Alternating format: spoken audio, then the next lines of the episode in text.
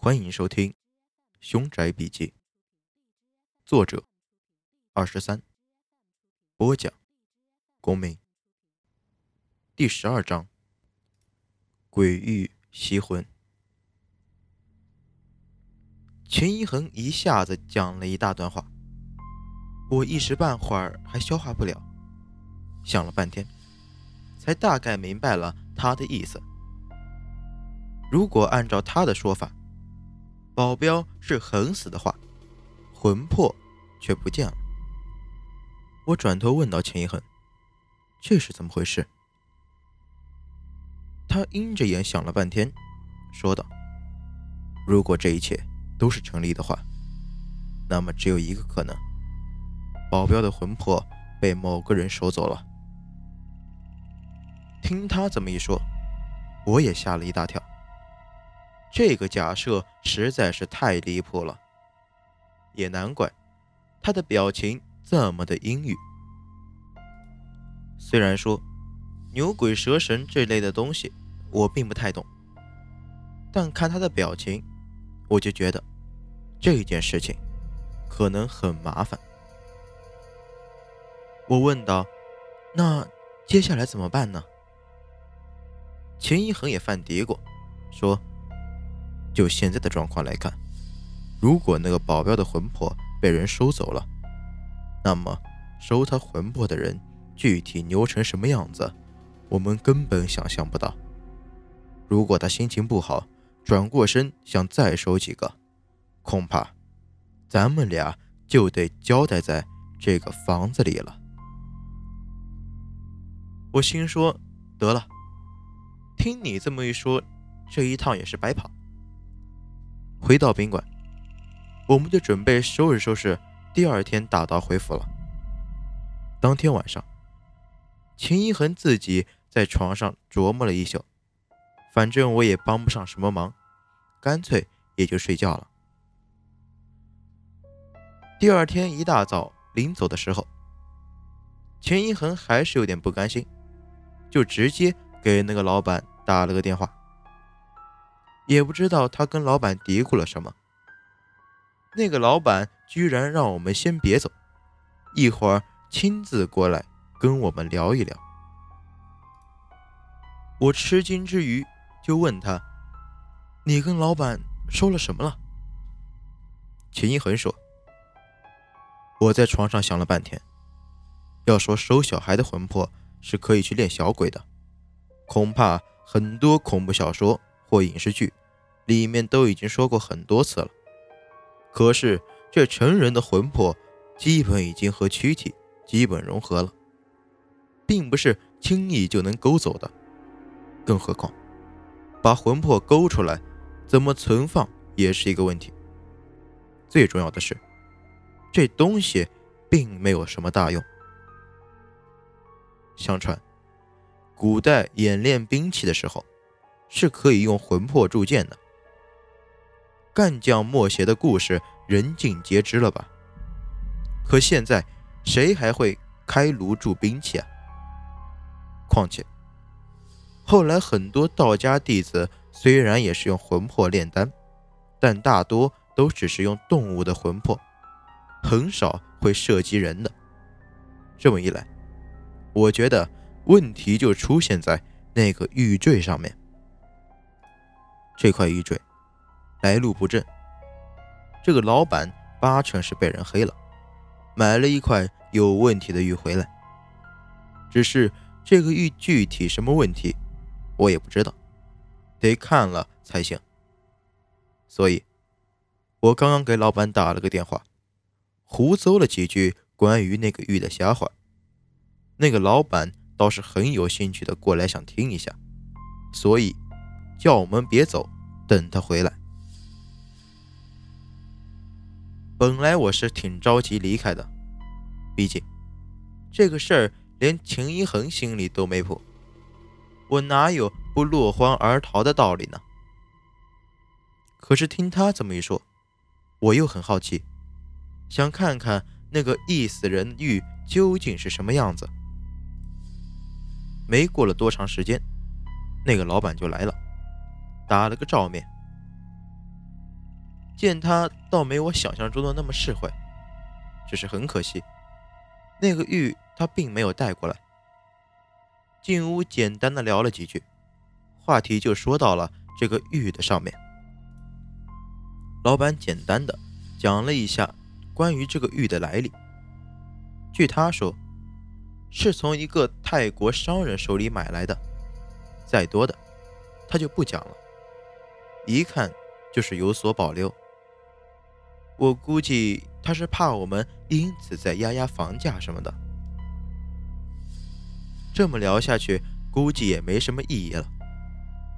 秦一恒又简单的跟他忽悠了几句之后，我们就准备离开。正准备出门的时候，秦一恒挺好奇的问了一句：“老板，你最近生意如何？是不是不太顺利啊？”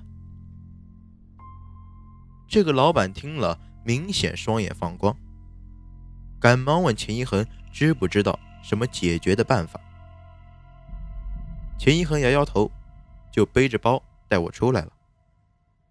那个老板还想在后面追问，无奈钱一恒带我走得很快，老板在后面哎了一声，就没什么动静了。去机场的路上，我问钱一恒：“你怎么知道那个老板生意不行呢？”我寻思，肯定不是从什么国家政策上面分析市场环境。你这么问，肯定是有原因的。钱一恒说：“事实上，人的信念相比较来说是很强大的一股力量。虽然我们看不见、摸不着，也没有任何科学的论据直接证明它的存在，但如果……”把很多人的信念集中到一起，就会产生一种很奇妙的反应。简单点来说，有一万个人都相信面前的一块石头能辟邪，只要大家的信念是统一的，没有杂质的，那么这一块石头就真的能辟邪。说到底，辟邪的并不是石头，只是所有人的信念而已。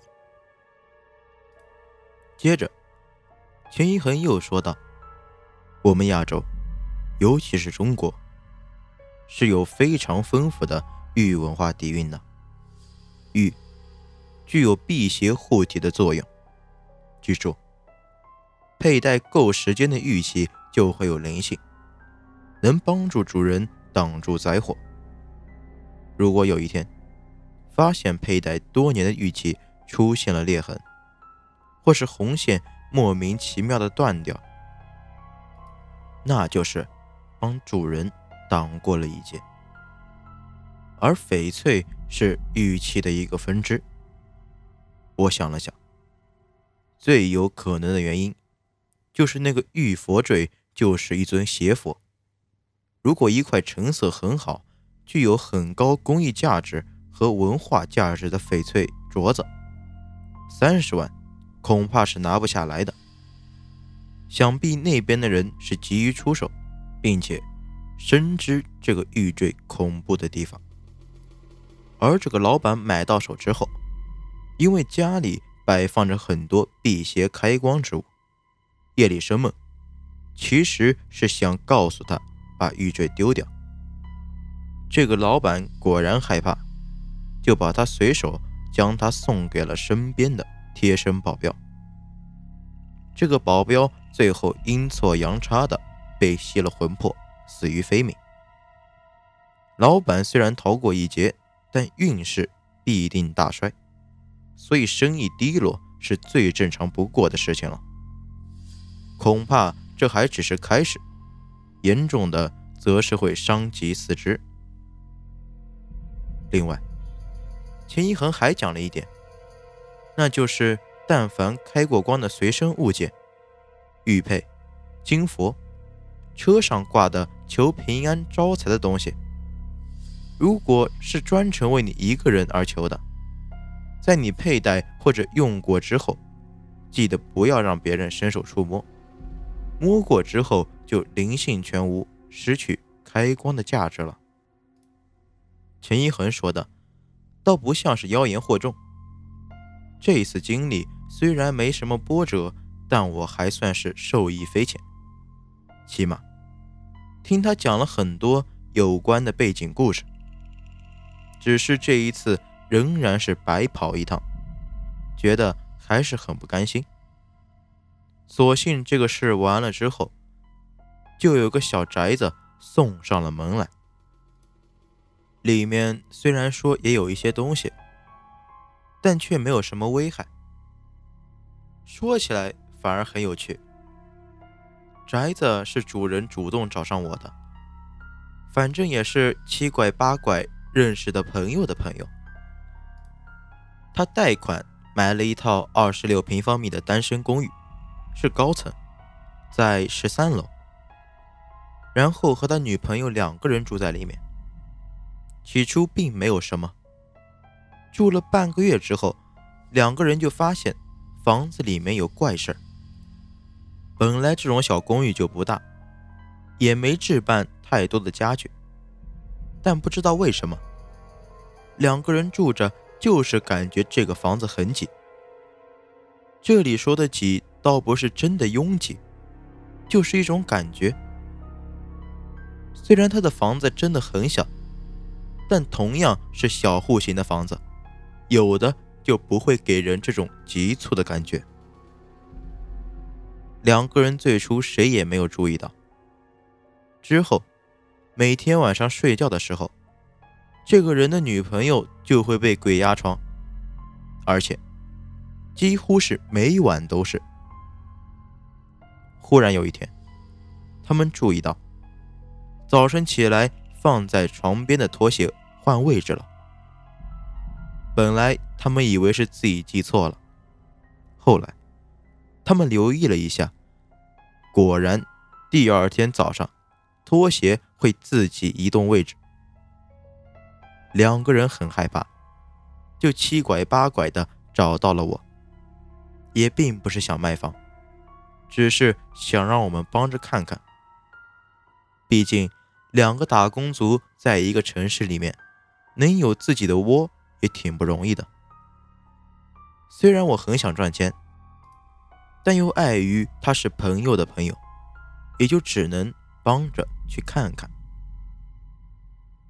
带着秦一恒去看了看，屋子不大，站在一个地方就能把整个房子看一遍。秦一恒看完之后，简单的问了他们两句话，大概意思就是问他们。他们两个人是不是每晚都要做爱什么的？这对男女也大方的承认了。然后，秦一恒就叫他们以后再睡觉的时候，记得把窗帘拉上，否则很多过路的东西都会被吸引过来看的。而这个时候，很多过路的小鬼误认为到了投胎的时候。现在看来。并没有什么大碍。哪天一不留神再被鬼上身了，那可就惨了。这对男女听完之后，千恩万谢。秦一很又简单的对着窗户的墙挂了面镜子，四个床脚底下都点了红纸，说道：“以后就没有事儿了。”自此以后。这个公寓果然再也没有出过什么怪事那两个人也就安安稳稳的过着没羞没臊的生活，手拉着手奔着甜蜜的幸福去了。